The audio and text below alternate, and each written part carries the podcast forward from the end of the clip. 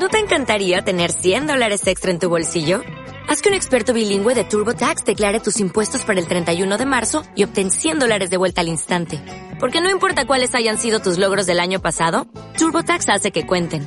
Obtén 100 dólares de vuelta y tus impuestos con 100% de precisión. Solo con Intuit TurboTax. Debes declarar para el 31 de marzo. Crédito solo aplicable al costo de la presentación federal con TurboTax Full Service. Oferta sujeta a cambios o cancelación en cualquier momento. Estás escuchando Estrategia, el podcast del emprendimiento digital. Contamos historias de emprendedores digitales en español. Cada historia es contada por su protagonista. Quédate y escucha la historia que tenemos hoy. Hola a todos, bienvenidos a un nuevo episodio de Estrategia, el podcast del emprendimiento digital. Hoy estamos con Jessica Mercedes. Jessica es la directora de CodeRise, que es una empresa que opera o algo así como el operador de las franquicias de Holberton School eh, en Latinoamérica. Y vamos a hablar de, entre otros, pero vamos a hablar de un tema muy interesante que es un poco la formación de talento tech en Latinoamérica y cómo ellos lo han venido haciendo y sus perspectivas en ese sentido. Así que Jessica, pues felices de tenerte hoy aquí en Estrategia. Gracias a ti por la invitación, de verdad, qué nota estar aquí contigo el día de hoy. Súper. Si quieres, cuéntanos un poco de ti, cómo llegas como a este mundo digital. Uy, pues la historia mía es larga, tanto por la edad como por todo lo que he hecho. Pero así, resumidas cuentas, eh, yo, por ejemplo, pues yo fui a la universidad y me gradué de, publicidad. Yo soy licenciada en publicidad.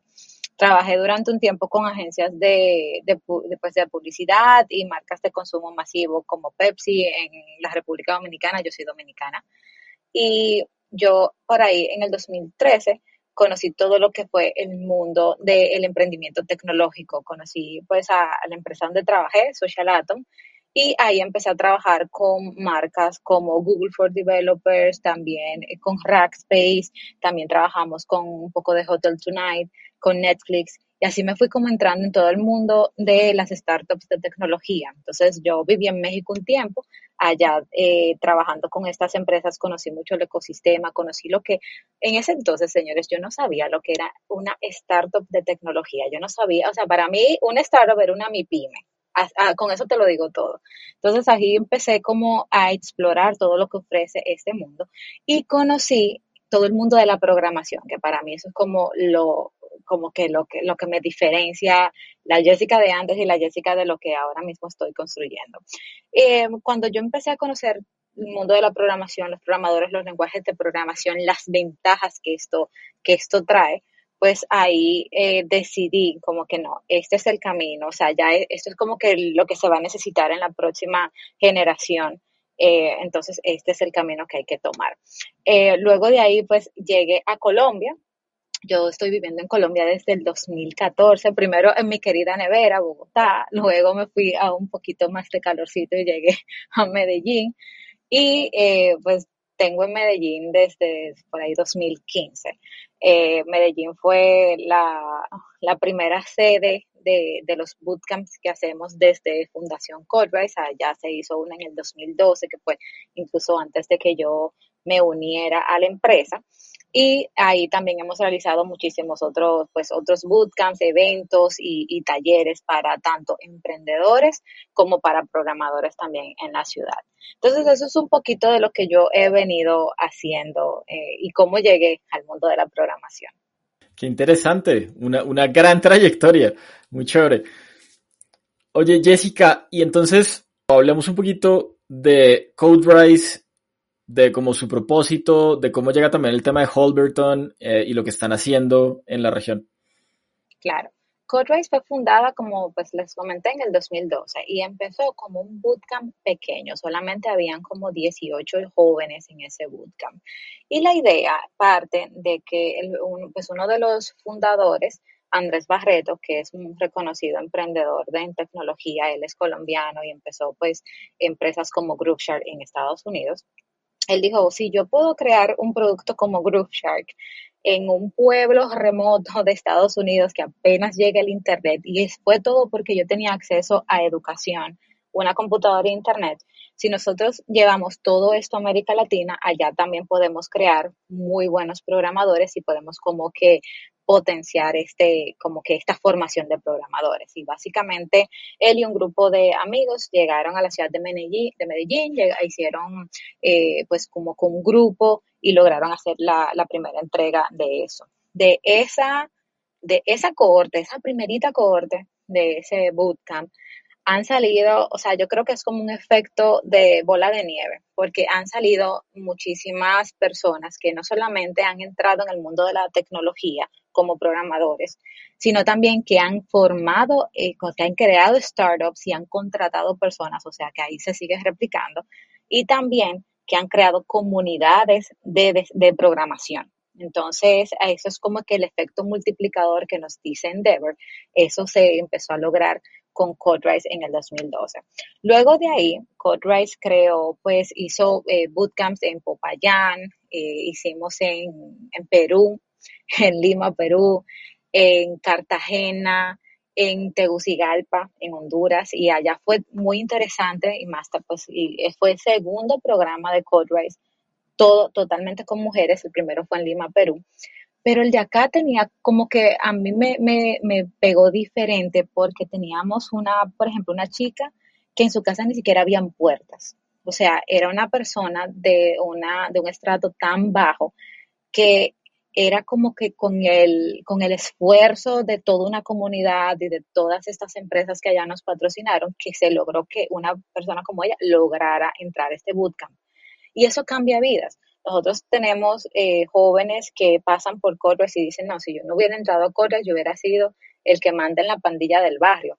Porque la tecnología te da una visión diferente de cómo tú puedes conseguir dinero con, en base a tus conocimientos. Y lo bueno de acá es que tú no necesitas ni venir de un apellido pesado, ni estar en una universidad eh, carísima, ni conocer o ser amigo de alguien o tener como que esa palanca. Aquí lo que se necesita es lo que tú sabes y lo que tú, y lo que tú puedes crear con ese conocimiento. Para el 2018, nosotros teníamos, estábamos evidenciando un problema y es que los jóvenes que pasaban por Codrise, como venían de estratos muy bajos, se les dificultaba eh, eh, pues, llegar a la universidad porque eh, la carrera de, pues, de programación, de, ingeniería y, esto, tiene muy pocas plazas cada, cada vez que abren plazas. Entonces, eh, tú sabes cómo es el proceso en Colombia para lograr una de esas plazas. Entonces, eh, su opción era o estudiarlo por su cuenta o pedir préstamos de estos estudiantiles para poder pagar una universidad muy cara. Que esto tú sabes muy bien que con esa deuda uno se queda casi la vida completa. Entonces, eh, nosotros buscando alternativas, en el 2018 conocimos a Holberton School. Holberton School es una academia que nace en San Francisco, en California. Lo bueno de esta academia es que ellos tienen una, era como que todo era disruptivo. Primero en la forma en que ellos estaban brindando la formación. No era que uno iba a clases y había un profesor en un tablero y que el profesor ahí eh, escribiendo y usted ahí sentado, que al final ya ahora con los celulares todo el mundo termina chateando por WhatsApp y nadie presta atención. Y lo segundo es que no era que usted pagaba pues todo o una mensualidad o no pagaba todo adelante. La forma en cómo Holberton lo hace es que es un aprendizaje a base de proyectos porque cuando tú aprendes haciendo, yo digo que tú aprendes dos veces, porque no es solamente leerlo y luego aplicarlo, es simplemente pues ir leyendo y aplicando, leyendo y aplicando. Y lo otro es que con Holberton tú no tienes, como te digo, que pagar de adelante, sino que tú solamente pagas cuando terminas el programa, cuando ya obtienes los conocimientos, sales a trabajar y una vez que tú consigues un empleo, en este caso en Colombia, de más de 3,5 salarios mínimos, es que empiezas a eh, contribuir de vuelta a la fundación, porque como les digo, somos una fundación sin ánimos de lucro, de empiezas a devolver a la fundación un 17% de ese salario durante 42 cuotas. ¿Qué pasa si yo no consigo empleo? Pues no paga porque no cumples esas condiciones. Esto es como algo de programación. Si tú no cumples estas condiciones, no, no se ejecuta. Si tú no tienes un empleo, pues eh, no tienes que pagarlo. Si tu empleo es de menos de 3,5 salarios mínimos, tampoco tienes que pagarlo. eh, una vez que tú, si por ejemplo tú llegas a un, nosotros tenemos un monto máximo a pagar, si tú llegas a ese monto máximo, independientemente de cuántos meses tienes pagando, pues ya dejas de pagar. Entonces, como que todas esas condiciones y además de que, por ejemplo, una vez terminas del de, programa, te damos tres meses para que puedas conseguir un empleo. No es como que tienes que salir de una vez a conseguir el primero que te pase por adelante, porque así no tienes como que esta opción de elegir de verdad uno que, que te guste. Eh, de que si tú tienes empleo y vienes pagando y te quedas sin empleo, también puedes pausar los pagos porque entonces en ese momento no vas a estar trabajando. Entonces, como que también tenemos este tipo de flexibilidades, todo en beneficio a nuestros participantes. Porque la meta de Coderise al final es que se pueda cambiar eh, eh, el estatus de una persona por medio del conocimiento en tecnología, ya sea que que puedan obtener un empleo que les genere más ingresos, ya puedan que puedan eh, pues crear su propia empresa y así crecer. Esa es nuestra meta. Entonces, em, eso es lo que hemos venido haciendo con, con Holberton. Abrimos en el 2019, enero 2019 en Bogotá. Eh, ya para junio abrimos Medellín. Luego septiembre abrimos eh, Cali y nuestro cuarto campus en, en Colombia fue en Barranquilla en, iniciando la pandemia enero del 2020, que ahí los, los participantes que entraron en esa cohorte, pues solamente hicieron como un mes en, presencial y ya luego todo se, se, volvió de manera remota. Entonces, eso es lo que hemos venido logrando con Race. Bueno, esto está siendo muy interesante, Jessica, una gran conversación. Voy a hacer una pequeña pausa acá una pausa comercial para contarles un poco de algo que tuvimos la oportunidad de conocer. Y es que nos juntamos con Citroën y Citroën nos invitó a conocer su nueva gama de turismos o de vehículos Citroën Business. Es una nueva gama que está pensada exclusivamente para los negocios y para empresas. Yo no sé cómo te parece eso, pero tiene cosas muy interesantes. Es una gama que se adapta a las necesidades de movilidad y ofrece soluciones tanto de vehículos térmicos como eléctricos. Y que ahora, además, le han añadido a esta oferta de valor algunas condiciones exclusivas de financiación, como son leasing con mantenimiento o renting todo incluido. Y lo más curioso, o digamos lo mejor que nos ha parecido, es que tienen un servicio muy especial eh, y una atención que está construida para las empresas, porque entienden que cada negocio es distinto y eso, eso no es tan común. Entonces, creemos que ese es uno de sus principales beneficios. Por eso, además, traemos esta noticia y se la contamos a toda nuestra audiencia. Entonces, si les interesa saber más, toda la información la pueden encontrar en www.citroen.es. Yo estoy seguro que allí van a encontrar una oferta que se adapte a los negocios y a las ideas que cada uno de ustedes tiene. Muy interesante, me encanta, me encanta como el propósito detrás de todo lo que hacen, porque al final yo sí creo que la forma de evolucionar, eh, digamos, nuestro talento y la forma de también dar más acceso a muchas oportunidades en nuestras sociedades en Latinoamérica, pues sin lugar a dudas es la educación. Y qué mejor que la educación en tecnología, que al final, como tú dices, casi que democratiza la forma de trabajar en el mundo. Y, y lo estamos viendo un poquito con la pandemia. Hoy en día eh, y pues creo que nosotros somos un ejemplo de eso. Trabajamos para compañías que están basadas en otros lados, pero estamos sentados en Bogotá, en Barranquilla, en Medellín. Eh, entonces me encanta, me encanta realmente lo que nos acabas de contar. Hablemos un poquito, por ahí vimos recientemente una alianza que hicieron con WeWork para desplegar como unos modelos híbridos de los programas que ustedes tienen. Hablemos un poquito de esa alianza, cómo, cómo funciona. Bueno, mira, aquí que estamos en confianza, Oscar, ya incluso me voy a sentar así. Resulta que cuando, obvio, pues, arranca la pandemia y todo el mundo se tiene que ir de manera, eh, eh, pues, remota, teníamos eh, sentimientos encontrados con, con todo, como que cada, cada uno de nuestros participantes tenía un sentimiento encontrado con respecto a lo que a lo que deberíamos de hacer. Si deberíamos de estar todos en el campus y pues hacerlo todo normal.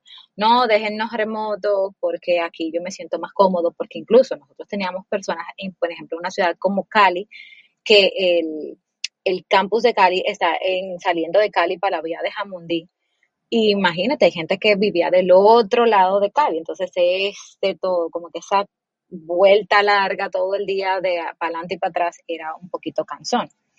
Em, entonces, como aquí estamos partiendo de varias cosas. La primera es que casi todas las empresas y las empresas de, peso, de renombre y las que de verdad como que les interesa el bienestar de, sus empleados y todo esto, se fueron de manera remota.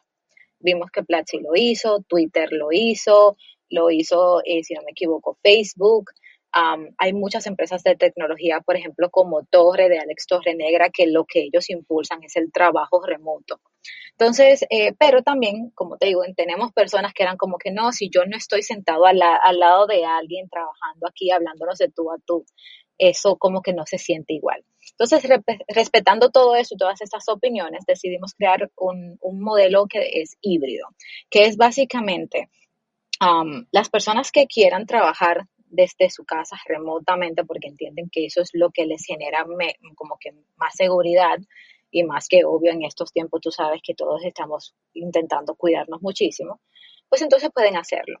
Pero los que sí necesitan como que ese contacto con otras personas, interactuar y esto, en vez de ir todos a un solo espacio, vamos a tener esta alianza con WeWork, que es ustedes se pueden como coordinar prebuquear el espacio porque WeWork solamente está garantizando un número límite de personas eh, al que pueden estar en el espacio al mismo tiempo. Y ya con eso usted puede ir al que le quede más cerca o a su compañero, sentarse, pues allá hacer como que todo lo que van a hacer, guardando las medidas de bioseguridad, de distanciamiento y pues todo lo que esto conlleva. Y ya sí como que puedes tener esto de los dos mundos. Por ahora eh, vamos, a, vamos a hacerlo pues eh, como que paulatinamente, vamos a empezar en Bogotá, Medellín y Barranquilla. Eh, en Cali pues todavía nos queda el espacio grandísimo que tenemos en Sudamérica que es hermosísimo y, y nos da como que ese espacio amplio y grande donde los participantes pueden ir y tener todavía como que está pues ese mismo, ese mismo sentimiento de, de lo que tendrían en WeWork.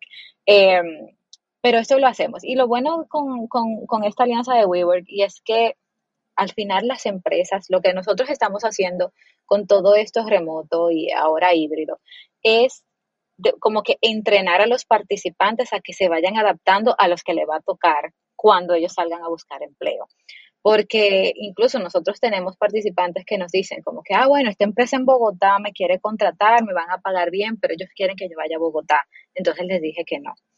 Y ahí yo me quedo como que, wow, si las empresas entendieran eh, y que hay muchísimas personas que le va a decir que no o que van a renunciar porque los quieren obligar a ir a una oficina, ahí ya más, más empresas estarían como que no, mejor vamos a hacer alianzas como las que nosotros estamos haciendo con WeWork para que mi personal pueda rotar y se pueda sentir como en una libertad y no tener que hacer ese commute diario a un punto específico, sino que tienen como más posibilidades de dónde trabajar.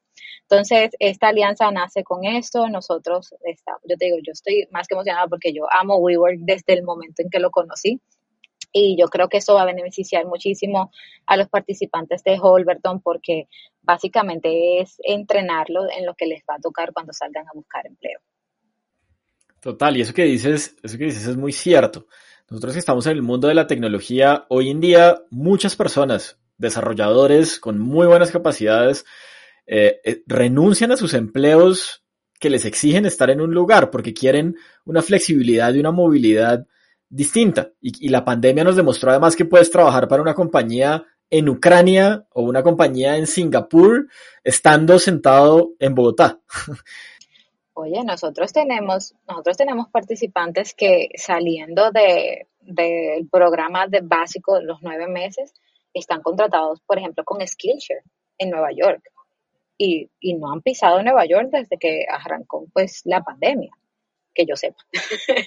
pero sí, están, están en, Medellín eh, trabajando eh, remoto, porque eh, esto va a ser el futuro del trabajo, eso de venga y haga tiempo, calienta, caliéntame la silla aquí, ya eso no, eso no va a funcionar mucho, y menos en el mundo de, de, lo que es la programación que es un mundo donde básicamente las empresas están compitiendo por el mejor talento y esto es un agárrese quien pueda, o sea, todos contra todos. Entonces, si yo voy a estar compitiendo, por ejemplo, con una empresa, contra una empresa como Google, yo como una startup pequeña, yo digo, no, venga, ¿qué es lo que de verdad necesita mi gente? mi gente no necesita tener una mesa de ping-pong, ni necesita tener un sofá que se eche para atrás para tomar una siesta. Ellos lo que necesitan es eh, que, yo me adapte a su vida para que ellos me puedan entregar la mejor calidad. Entonces, eso, es por ahí es que vamos ahora.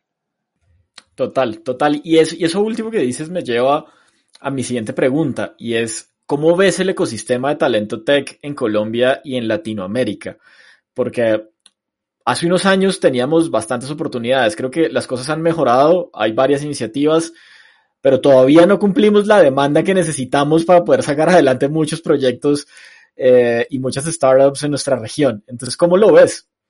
Oscar, ni lo vamos a hacer. O sea, se está Oye, yo creo que al año, como que cada año se triplican las posiciones que se necesitan llenar.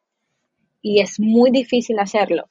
No porque no hay talento, porque hay talento y muchísimo. El problema es que siempre vamos a necesitar más. Siempre se va a necesitar más. Es por eso que yo le digo, yo le digo a toda mi familia, a todos mis amigos, a todo el mundo que conozco, mira, independientemente de lo que tú quieras hacer en tu vida. Tú quieres ser cantante, tú quieres ser pintor, tú quieres ser contable, tú quieres ser político. Aprende a programar. No porque yo, obvio, estoy a la cabeza de cosas, sino porque es que yo veo el impacto que esto tiene. Estamos hablando de que una empresa, por ejemplo, como Rappi, anda contratando personas, incluso Rappi fue uno de los que nos ayudó a nosotros eh, en el 2019 a entrar con Holberton en Bogotá, porque ellos necesitan tanto este talento que, es, que van, están apoyando a diferentes iniciativas para que ellos puedan contratar ese talento a, cuando estas personas ya estén formadas. Em, si tú, por ejemplo, yo creo que la única persona que nunca va a durar de que, como, como vemos en otras profesiones, de que dos, tres meses sin trabajo, seis meses sin trabajo, es un programador. Si es un programador bueno, ojo, porque también encontramos lo, bueno y lo malo. Pero un programador bueno es muy difícil que dure sin trabajo mucho tiempo. Lo digo porque a mí, por ejemplo, me llegan ofertas, o sea, empresas y buscando talento todos los días. Mira que vi que ustedes están con Coras, mira que ustedes están con Holberton para que nos manden gente, para que apliquen esto.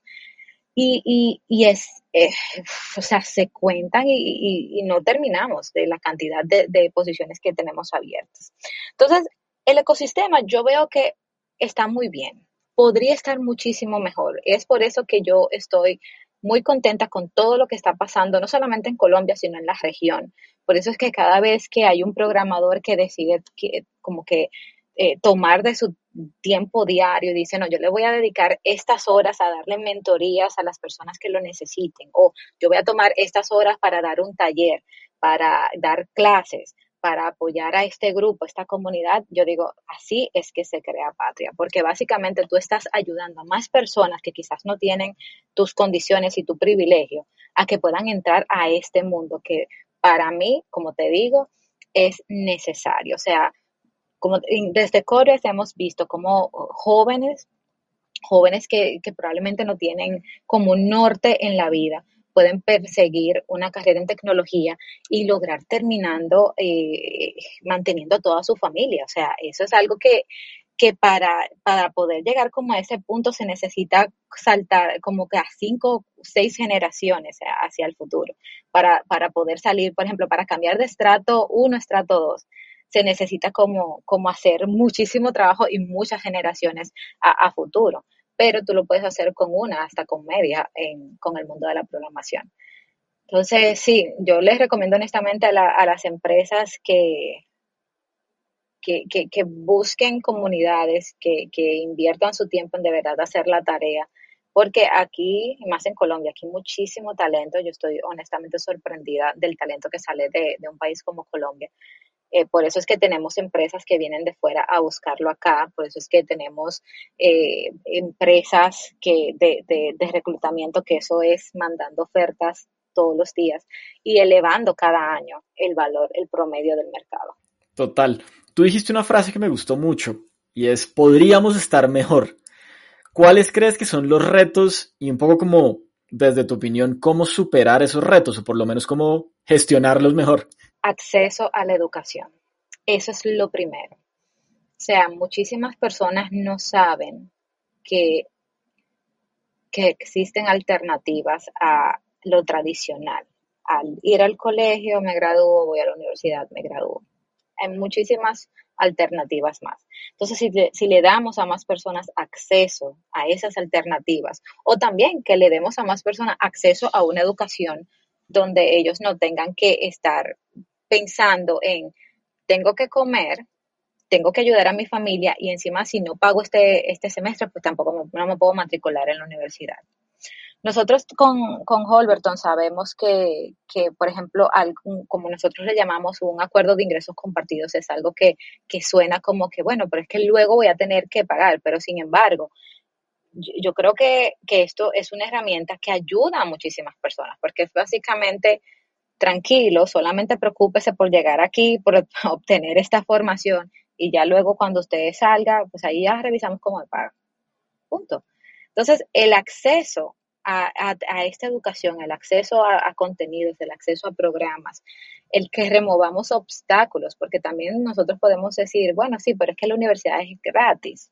Sí, pero me devuelvo a que estamos, eh, eh, la persona que necesita la universidad gratis, también la persona que está en su casa sin internet, sin una computadora, que probablemente no pueda hacer las tareas y los trabajos como, como sus compañeros del curso, que probablemente eh, eh, no esté su cabeza 100% en la universidad porque la mamá y los hermanos no tienen cómo comer, porque el papá de seguro está eh, trabajando en la calle de sol a sol y todavía no, no consiguen llegar como al final del mes, que tienen que incurrir en préstamos y cosas. Entonces, como que cómo nosotros podemos desde el gobierno, desde el sector privado y de nosotros como del el, ecosistema desde nuestro privilegio, cómo podemos ayudar a este tipo de personas. Entonces, yo creo que eso sería lo primero. Y lo otro es como darle más facilidades a programas tipo Holberton a, a, que, a lleguen a más personas. Por ejemplo, nosotros, que eso fue una de las ventajas de, de la pandemia, aunque no me gusta decir ventajas de pandemia porque eso como que no va en la misma frase, pero nosotros eh, logramos tener personas de, que no eran de las ciudades de Medellín, de Bogotá, de, Barranquilla. Eh, o sea, logramos llegar a todo Colombia. Solamente necesitaba era acceso a Internet y una computadora. Entonces también nos llegaban muchísimas personas que eran como que, yo quisiera participar, pero no tengo una computadora o el Internet a, a donde yo vivo llega es una, en una franja durante el día, porque y les digo, mis queridos colombianos, esto existe. O sea, aquí usted, nosotros estamos, como te digo, desde el, desde el privilegio y yo digo que eso es una burbuja donde yo estoy ahora mismo, porque yo tengo internet 24/7 y de alta calidad. Ese internet de Medellín es lo máximo. Sin embargo, hay personas que dicen, no, el que, el que no aprende es porque quiere, no, el que no aprende esté seguro porque no tiene los beneficios que tú estás teniendo y porque tiene muchos obstáculos que tienen que sobrellevar. Entonces, eh, el poder desde el gobierno de crear una infraestructura que la educación y que la información pueda llegar a todos los rincones de Colombia, eso es crucial.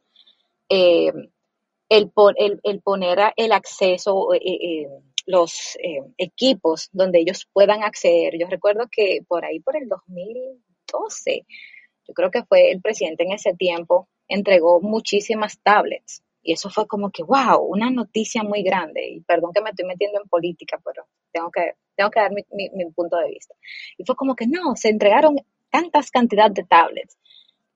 Pero, ajá, tablets sin internet, tablets sin, sin un plan de educación, tablets sin un modelo a, a que yo sigo, o sea, ¿qué, ¿qué íbamos a hacer con esos tablets? Entonces, este tipo de cosas, en vez de estar invirtiendo en, en infraestructura, vamos a llamar, o sea, eh, perdón, en, eh, en el equipo, vamos de verdad a construir un plan para que esto que estamos haciendo tenga un impacto a largo plazo, que no sea simplemente por la foto, por así decirlo.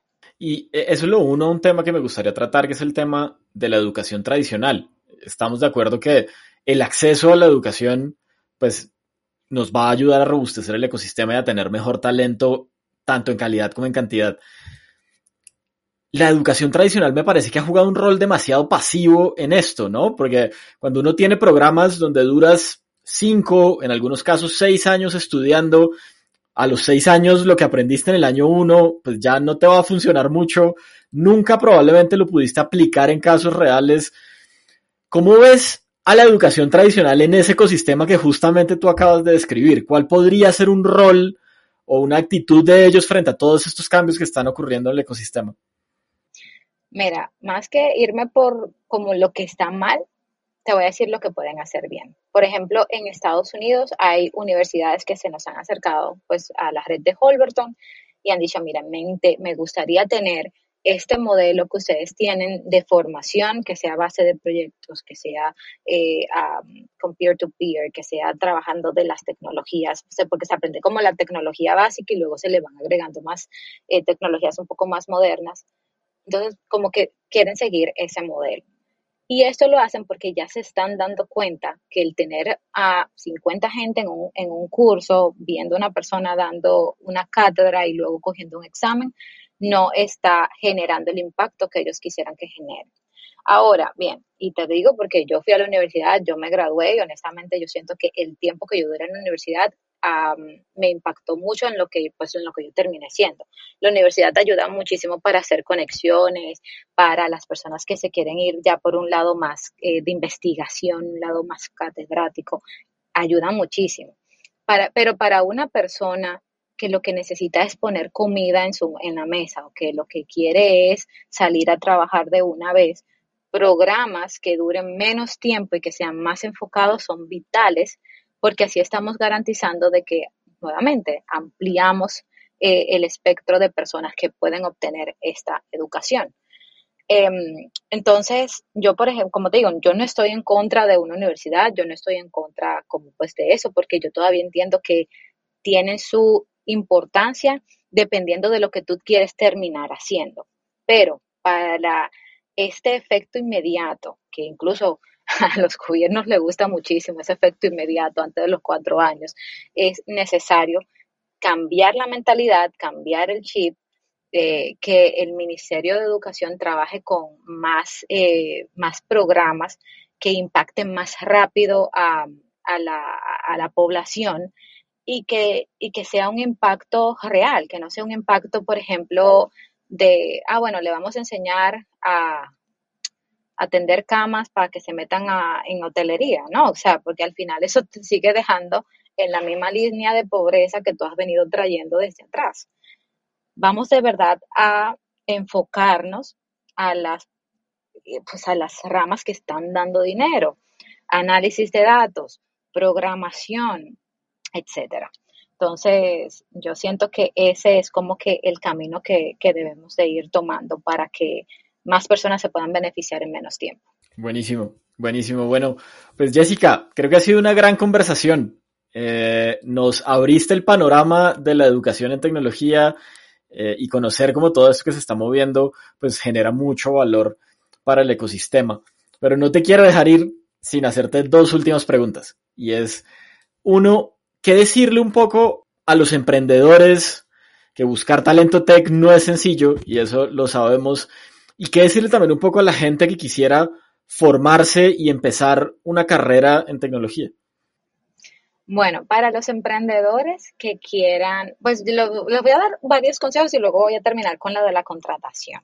Lo primero es que si ustedes quieren emprender, hay un mayor chance si la empresa en la que están emprendiendo es de tecnología, tiene base tecnología, o sea, crean tecnología para poder competir en un mercado.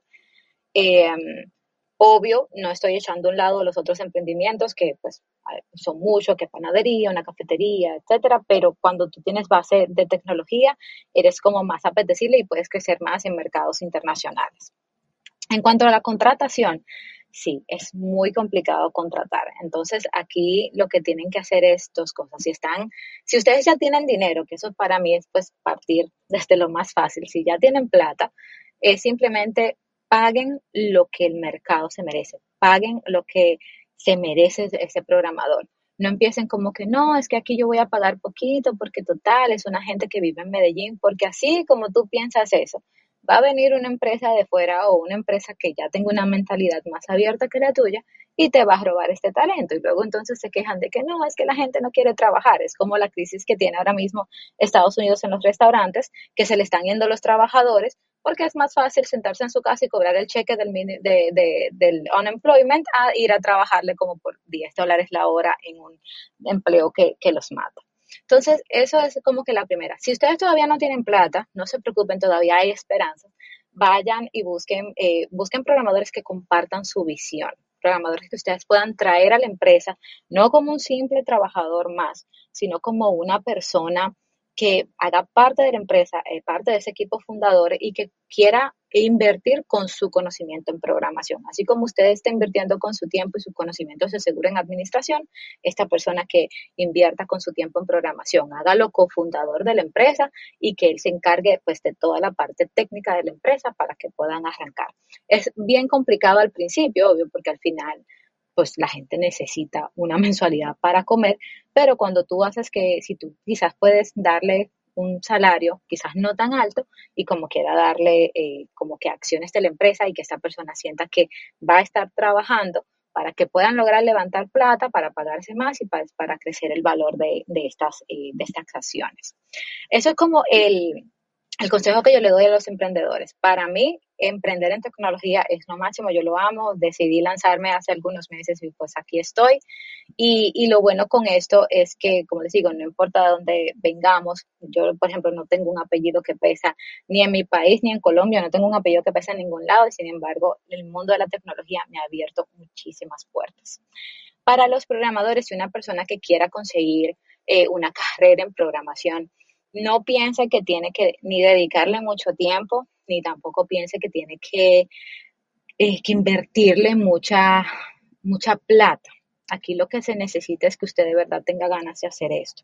Y primero quitémonos ese tabú de que no, es que para aprender programación hay que saber matemáticas, que eso es lo primero que yo, yo no sé quién fue que saltó con eso la primera vez pero empezaron a decir eso y ahora a mí me llega gente que es como que no, pero es que yo no, yo no sé matemáticas, entonces yo por eso no puedo estudiar programación. ¿Y a ti quién te dijo eso? Eso no es cierto, señores. Si usted quiere estudiar programación, simplemente pues analice su condición, obvio, pues obvio yo estoy aquí para que ustedes conozcan más del proyecto de Holberton y lo que hacemos, pero también como Holberton hay otras eh, eh, pues otros eh, programas y academias que se ajustan más a la vida de la persona. Entonces analice si usted es una persona que puede dedicarle nueve meses ininterrumpidos a un programa como Holberton, pues nosotros le garantizamos que en esos nueve meses usted va a aprender programación. Primero va a aprender con los fundamentos en programación de Computer Science en CEP, luego va a pasar eh, ya para el tercer eh, mes, va a estar trabajando con Python, va a ver un poco de JavaScript y va a terminar con DevOps. Pero hay personas que simplemente no pueden eh, dedicarse nueve meses a, este programa. Por ejemplo, a nosotros nos han llegado muchas mujeres que son cabezas en su, en su hogar y no pueden hacerlo. Entonces, para ellas, eh, y aquí pues valga la cuña, nosotros eh, logramos conseguir unas becas de sostenimiento que mujeres que quieran estudiar programación y apliquen a, estas becas, pueden lograr un salario mínimo mensual durante los nueve meses de Holberton para que remover todos esos obstáculos de que las lleven a ustedes a su meta de estudiar programación. Entonces, para más información pueden entrar a la página web de Holberton, eh, holbertoncolombia.com, ahí está todo lo de las becas y pueden hacerlo. Y como también pues siguiendo en ese camino, hay personas que, bueno, es que al final solamente puedo estudiar en las noches. Listo, pues hay muchísimos programas online que les puede ayudar con eso. Hay muchísimas plataformas, pues, eh, que tanto son gratis como pagas y yo les digo, eh, invertir en, educación en programación, si esto es de verdad algo que usted quiere perseguir, no se le va a perder esa plata. Esa plata le, vaya, le va a retornar y con más interés de que, un banco. Eso se, lo aseguro. En el mundo de la oye, aquí se necesitan demasiados programadores. Esto es una pelea constante entre empresas para ver quién paga más, quién da mejores beneficios y ustedes se pueden beneficiar de eso. Así que simplemente que tengan ganas de, lo, de hacerlo, porque yo creo que eso es como lo primero, las ganas de, aprender programación. Total, muy buenos consejos. Y por último, recomiéndanos un libro. Uy, un libro. Mira, yo te voy a, recomendar un libro que a mí me cambió la vida. O sea, eso, y, y no, no fue, no fue el de Pinocho, no, fue se llama The Mom Test. Está en inglés, lo sé, perdónenme, pero eso a mí me cambió la vida. Y este libro se los recomiendo más a los programadores o, personas que quieran eh, perseguir el mundo del emprendimiento. Ese es un libro muy práctico que te enseña cómo tú puedes entrevistar personas y hacerles preguntas y validar una idea que tú tienes en tu mente sin ellos saber que lo están haciendo. Y eso ayuda, y se llama The Mom Test porque es que al final la mamá le dice a uno que todo está bien. Uno puede andar, óyeme, feo, descombinado, con las ojeras en el piso, y la mamá siempre va a decir, ay, mi hijo es tan lindo. Entonces, lo bueno de este libro es cómo yo le hago preguntas a mis amigos, a mis familiares, para identificar problemas que pueden convertirse en una solución que se puede convertir en una empresa sin que estas sin, sin, sin empujar a estas personas a decirme lo que yo quiero escuchar. Eso para mí es genial, yo amo ese libro. Eh, porque eso me ayuda muchísimo ahora con el producto que estamos desarrollando a cómo entender exactamente mejorar este producto en base a las necesidades que tiene mi cliente en vez de eh, solamente seguir como que decir, ay, y si yo pongo el botón rojo en vez de verde, ¿te gustaría? Porque la gente como que eso te debe decir, ah, bueno, sí, sería bonito, pero realmente, ¿qué impacto tiene que yo ponga ese botón de otro color? Entonces, The Mom Test eh, lo pueden conseguir eh, online y les digo, es un palo ese libro. Buenísimo, buenísimo, gran recomendación. Jessica, hemos llegado al final, pero te quería agradecer porque creo que ha sido un gran episodio porque ver tu visión un poco del mundo, de la tecnología y del talento en Latinoamérica, pues nos ha generado muchísimo valor, así que muchísimas gracias. No, gracias a ustedes por, pues, por tenerme acá, por apoyar lo que estamos haciendo desde Fundación Codrace, invitar nuevamente a todos que vayan a holbertoncolombia.com, revisen todas las opciones que tenemos. Nosotros al final lo que queremos es que más personas estudien programación eh, porque, como les digo, esto cambia vidas. Yo nunca me voy a cansar de decir que el mundo de la tecnología me, me ayudó muchísimo y mi plan es que esto también ayude a más personas. Así que gracias. Bueno, y muchas gracias a todos los que estuvieron conectados hoy con nosotros en Estrategia. Les recuerdo que nos pueden seguir en cualquiera de las plataformas de podcast. Estamos en Evox Podcast, estamos en Apple, en Spotify y en Google Podcast. Y también estamos en YouTube como Estrategia Podcast. Así que pues nos vemos en cualquiera de esos canales y nos vemos en el siguiente episodio. Muchas gracias. Chao, chao.